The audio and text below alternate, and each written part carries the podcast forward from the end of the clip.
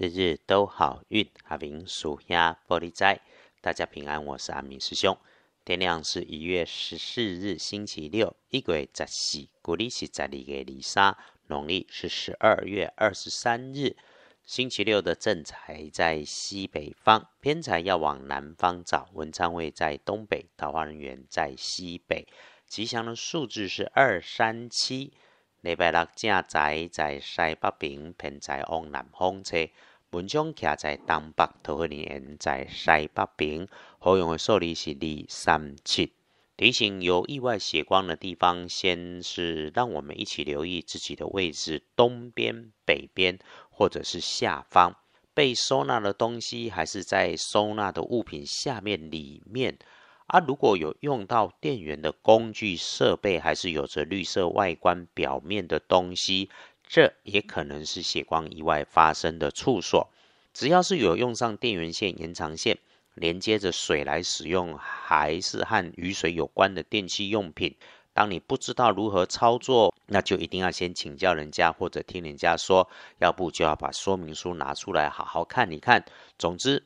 不着急就不会有错，请清楚自己正在做的每一个动作啊！要留意的部分还有，请注意带给你额外工作小麻烦的人，会是年纪、工作、职务都大过你的男生，亦或是平辈男哦。虽然他为人厚道、做事保守，所以相对的变通没有你快，但是哈，人家可是长辈啊，至少辈分比你高，职务比你高。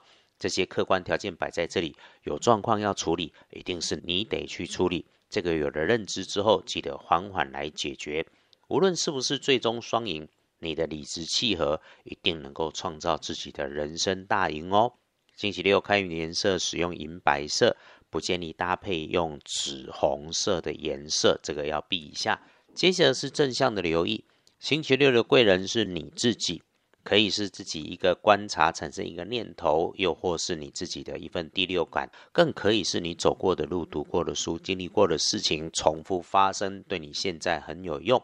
你顺着你的心去做，就做了对的事。所以师兄简单说，星期六就是顺着你的感觉去安排事情，基本上不会有错。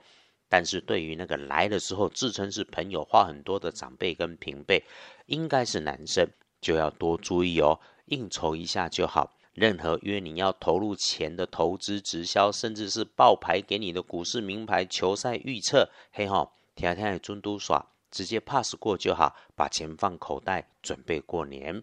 再来，隶书通胜上面星期六祈福再叫不妥当，其他常关心的基本上可以现在来说哈，拜拜祈福许愿，缓一缓，出门旅行 OK，开始好。那才交易收银两没有问题，那日子平平稳稳的。不过呢，建筑十二神是危险的为日，所以处理事情的过程里面，如果真的觉得卡卡逆风了，那么请先谢谢鼓励自己。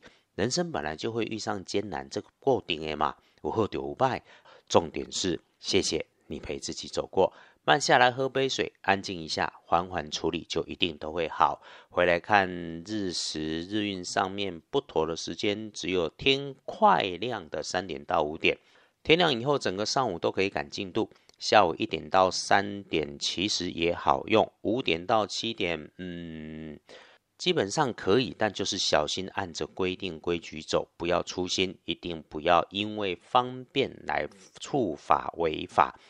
最好的事情是把时间留给自己，利用这个时候静下来想着的好事，想着想着都会来了。